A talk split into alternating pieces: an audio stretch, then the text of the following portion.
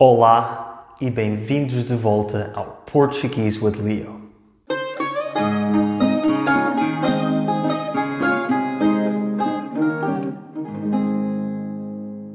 Ontem foi dia 5 de outubro, que é uma data muito especial para os portugueses e é um feriado nacional em Portugal. Um feriado é um dia em que se suspende o trabalho e as aulas na escola, normalmente para celebrar uma data ou um acontecimento histórico ou religioso. Chama-se feriado nacional quando este evento é celebrado em todo o país. Em inglês diz-se National Holiday. Neste caso, no dia 5 de outubro, celebramos a implantação da República, que aconteceu em 1910, ou seja, há exatamente 110 anos.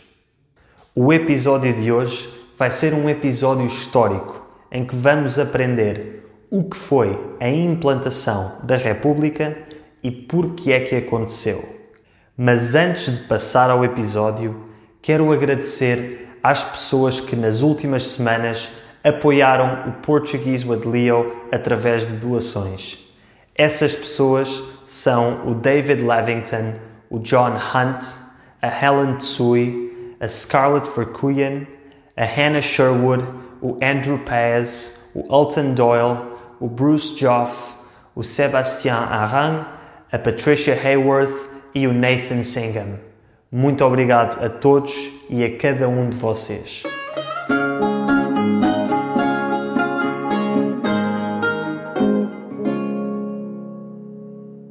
Antes de mais nada, o que significa implantação da República? A palavra implantação vem do verbo implantar, que significa estabelecer, iniciar o desenvolvimento de alguma coisa. Em inglês, pode ser traduzida como to implant ou to implement. A palavra república vem do latim res publica, que significa coisa pública, e é uma forma de governo em que o povo elege os seus representantes para governarem. Como já devem ter adivinhado, em inglês diz-se Republic. Ou seja, a implantação da República foi o momento em que se iniciou, em que se estabeleceu a República em Portugal. Antes do dia 5 de outubro de 1910, Portugal era uma monarquia, ou seja, era governado por reis e rainhas. Depois dessa data, Portugal passou a ser governado por ministros e presidentes eleitos pelo povo, ou seja, passou a ser uma república. Para percebermos o que é que levou a esta mudança de regime, temos de voltar atrás ao ano de 1890, em que o governo britânico fez um ultimato a Portugal. Nestes tempos, muitos países europeus estavam a disputar territórios em África e Portugal pretendia ocupar toda a área que existia entre os países Angola e Moçambique, que eram colónias portuguesas. O governo britânico, por sua vez, também tinha planos de ocupar essa área entre Angola e Moçambique para fazer um caminho de ferro a ligar a colónia inglesa da África do Sul ao Cairo, no Egito. Ora, perante esta disputa, o Império Britânico, que era mais poderoso do que Portugal, fez um ultimato ao rei Dom Carlos, obrigando-o a retirar as tropas portuguesas daquela área. O rei de Portugal cedeu às exigências britânicas e isto foi visto como uma humilhação e como um sinal de que a monarquia portuguesa era fraca. Isto levou a que, um ano mais tarde, em 1891, houvesse uma revolta dos republicanos contra a monarquia na cidade do Porto. Os republicanos eram as pessoas que defendiam que Portugal devia ser uma república e não uma monarquia. Esta revolta não teve sucesso e os revoltosos foram presos e condenados. No entanto, a música patriótica que eles cantaram durante a revolta manteve-se como símbolo da República. Essa música chama-se A Portuguesa. Apesar do insucesso desta revolta, o descontentamento com a monarquia cresceu e cresceu, e 17 anos mais tarde, a 1 de fevereiro de 1908, os republicanos tiveram a sua primeira grande vitória quando levaram a cabo o regicídio. A palavra regicídio, ou regicide em inglês, significa o assassinato de um rei. E a 1 de fevereiro de 1908, o rei Dom Carlos I e o seu filho, o príncipe herdeiro Dom Luís Felipe, foram assassinados em Lisboa enquanto atravessavam a Praça do Comércio numa carroça aberta. O filho mais novo do rei, o príncipe Dom Manuel, sobreviveu a este atentado e herdou o trono de Portugal. No entanto, o seu reinado foi muito curto, porque dois anos mais tarde a 3 de outubro de 1910, começou então a Revolução Republicana.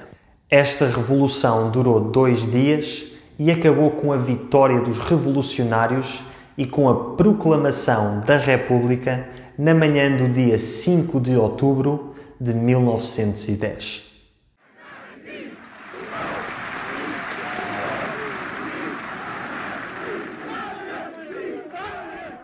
Após a proclamação da República, foi criado um governo provisório chefiado por Teófilo Braga.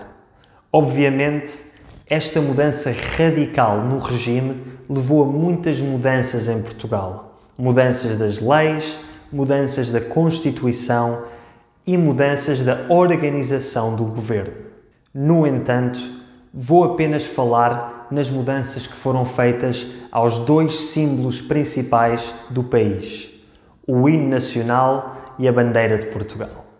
Em relação à bandeira, a bandeira monárquica tinha o brasão real de Portugal sobre um fundo dividido ao meio em azul e branco.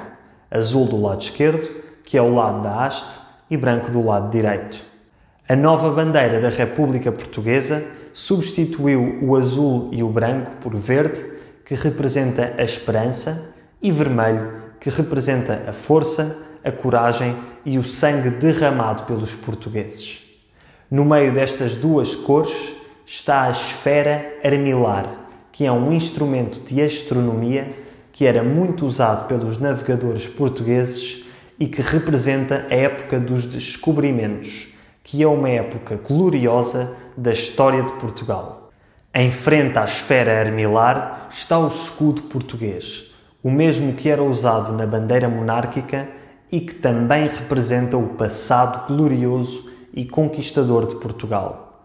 O escudo português tem sete castelos, que representam os sete castelos da região do Algarve, no sul de Portugal, conquistados no século XIII pelo rei Dom Afonso III. O escudo tem também cinco escudos mais pequenos, chamados quinas, que representam os cinco reis mouros derrotados pelo primeiro rei português, Dom Afonso Henriques, na Batalha de Ourique, no século XII.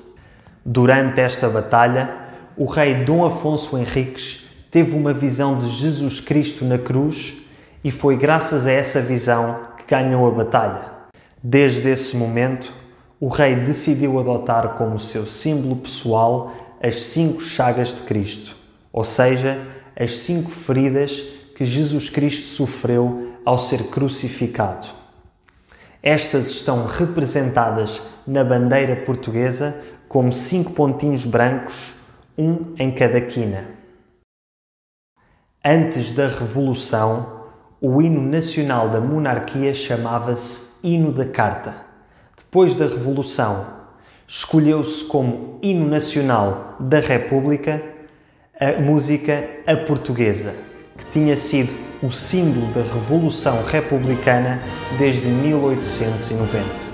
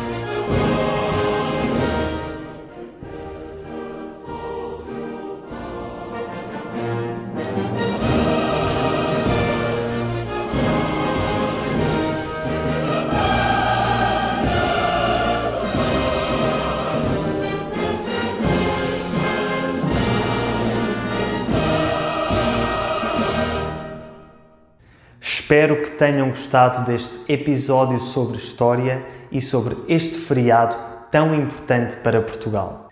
O meu objetivo é, daqui para a frente, fazer episódios sobre a história de cada feriado português na respectiva semana.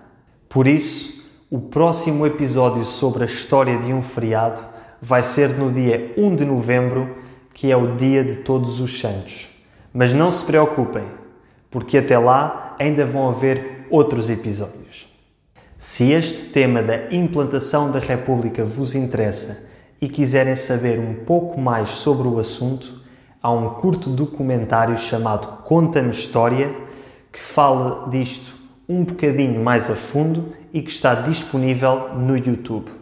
O link está na descrição, mas não se esqueçam de que este programa foi feito para falantes nativos de português. Por isso eles falam bastante rápido e é um pouco difícil perceber tudo o que dizem.